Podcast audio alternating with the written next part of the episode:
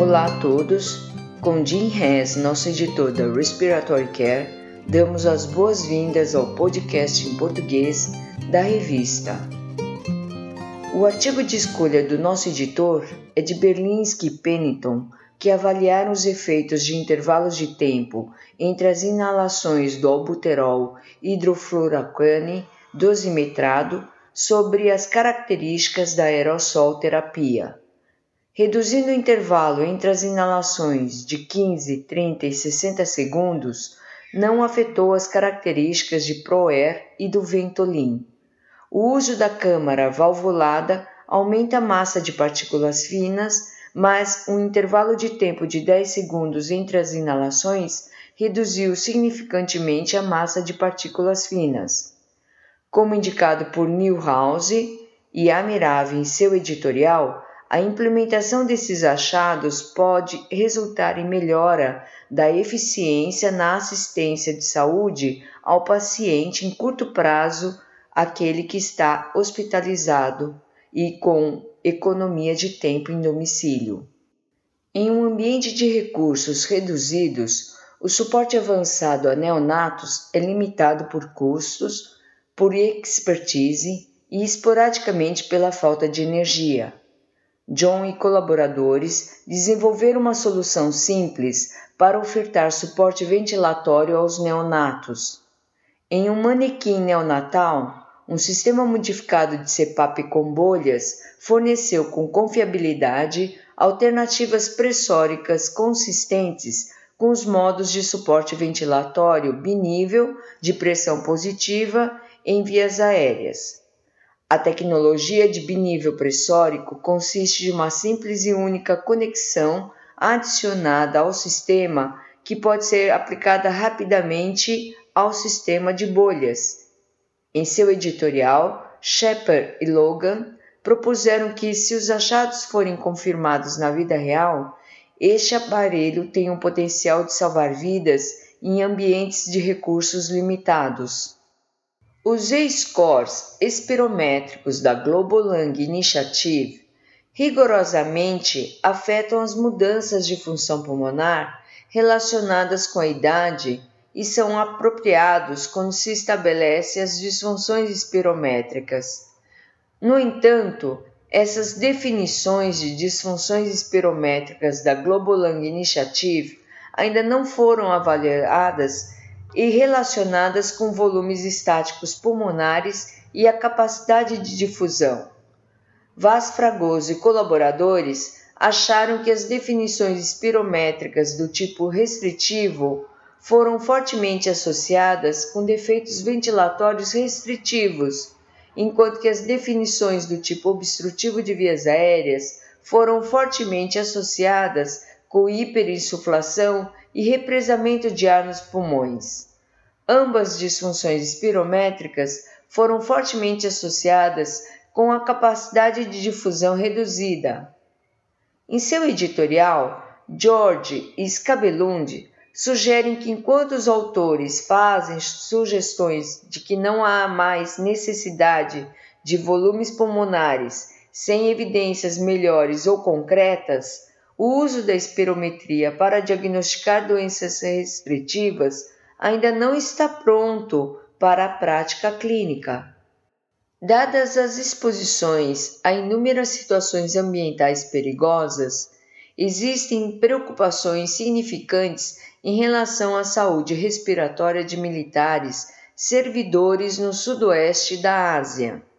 Escabilão de colaboradores avaliaram a função pulmonar e a saúde respiratória dos militares previamente ao seu deslocamento para o sudoeste da Ásia. Essas avaliações dos militares identificaram numerosos soldados com sintomas pulmonares ativos e espirometria anormal. A espirometria combinada com história de asma, resfriado e intolerância ao exercício podem identificar militares no deslocamento para o sudoeste da Ásia em risco relacionado a queixas respiratórias. Em seu estudo, Gotko Rangel teve o objetivo de avaliar as equações de referências para a oscilometria de pulso previamente publicada e comparar os ajustes de equações de referências novas disponíveis para oscilometria de pulso em diferentes países e uma amostra de crianças saudáveis. Devido aos ajustes robustos feitos para as equações de referência da oscilometria de pulso, as equações podem ser recomendadas com objetivos clínicos e de pesquisa nessa população. O ajuste diferencial de outras equações sublinha a necessidade de se obter valores de referência locais. Allen e colaboradores hipotetizaram que um ventilador pequeno dirigido por turbina poderia permitir aos profissionais de resgate aderir mais aos guidelines da American Heart Association para o suporte de vida avançado cardíaco. Quando comparados com um ventilador, os voluntários ventilaram com uma bolsa ressuscitadora dentro dos guidelines da American Heart Association, ACLS. No entanto, com essa bolsa ressuscitadora, os voluntários ventilaram com uma variação muito grande de volumes correntes e de picos pressóricos altos. O tempo de entrega de ar foi significativamente menor com o uso do ventilador. Wenzel e colaboradores avaliaram resistência do circuito coaxial dos tubos comparado com o circuito convencional. O gradiente de pressão por meio do circuito coaxial foi seis vezes maior do que o circuito convencional e foi maior também durante a expiração comparada com a inspiração. A resistência à respiração percebida foi maior com o circuito coaxial do que com o circuito convencional. Esses achados sugerem que o uso do circuito coaxial deve ser cuidadosamente considerado devido ao aumento da resistência.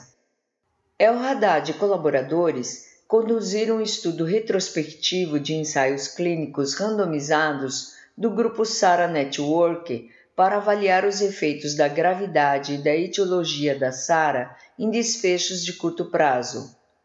A gravidade da SARA, baseada no índice PaO2-FO2, não impactou na mortalidade 28 dias, dias livres de ventilador ou dias livres da UTI. Entre as etiologias da SARA, o trauma teve a menor mortalidade 28 dias e 60 dias, enquanto que a aspiração teve maior dias livres de ventilador e dias livres de UTI. Daly e colaboradores conduziram um estudo in vitro comparando a aerossol terapia por meio de cânula nasal de alto fluxo com heliox e oxigênio.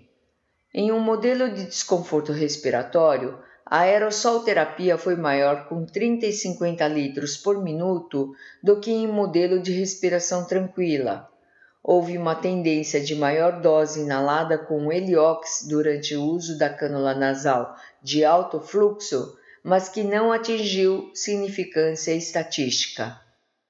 Stefan e colaboradores hipotetizaram em seu estudo que a ventilação não invasiva é superior à cânula nasal de alto fluxo para prevenir ou resolver a insuficiência respiratória aguda em indivíduos obesos seguido de cirurgia cardiotorácica. O uso da cânula nasal de alto fluxo comparado com a ventilação não invasiva não resultou em taxa pior de falha no tratamento. Como a cânula nasal de alto fluxo apresenta algumas vantagens, os autores sugerem que deve ser usada ao invés da ventilação não invasiva em pacientes obesos após cirurgia cardiotorácica. O estudo de Lean colaboradores foi realizado para identificar classes de sintomas e os efeitos sobre a qualidade de vida em indivíduos com DPOC. Esses achados sugerem que pacientes com DPOC podem ter padrões específicos de classes de sintomas. As classes de sintomas são relacionadas com características clínicas e têm impacto negativo sobre a qualidade de vida. Para melhorar o gerenciamento das classes de sintomas e de qualidade de vida, abordagens ou intervenções baseadas em classes de sintomas podem ser mais efetivas do que intervenções independentes para cada sintoma. Software e colaboradores revisaram a fisiologia das sensações respiratórias na hiperinsuflação dinâmica. Uma compreensão da fisiologia da dispneia e patofisiologia da hiperinsuflação dinâmica informa sobre intervenções usadas para reduzir a dispneia e os efeitos fisiológicos da hiperinsuflação dinâmica. Para receber o conteúdo deste podcast e de podcasts anteriores da revista, por favor visite nosso website em www.rcjournal.com. Você também poderá se inscrever no nosso website para receber os podcasts de futuros volumes da Respiratory Care.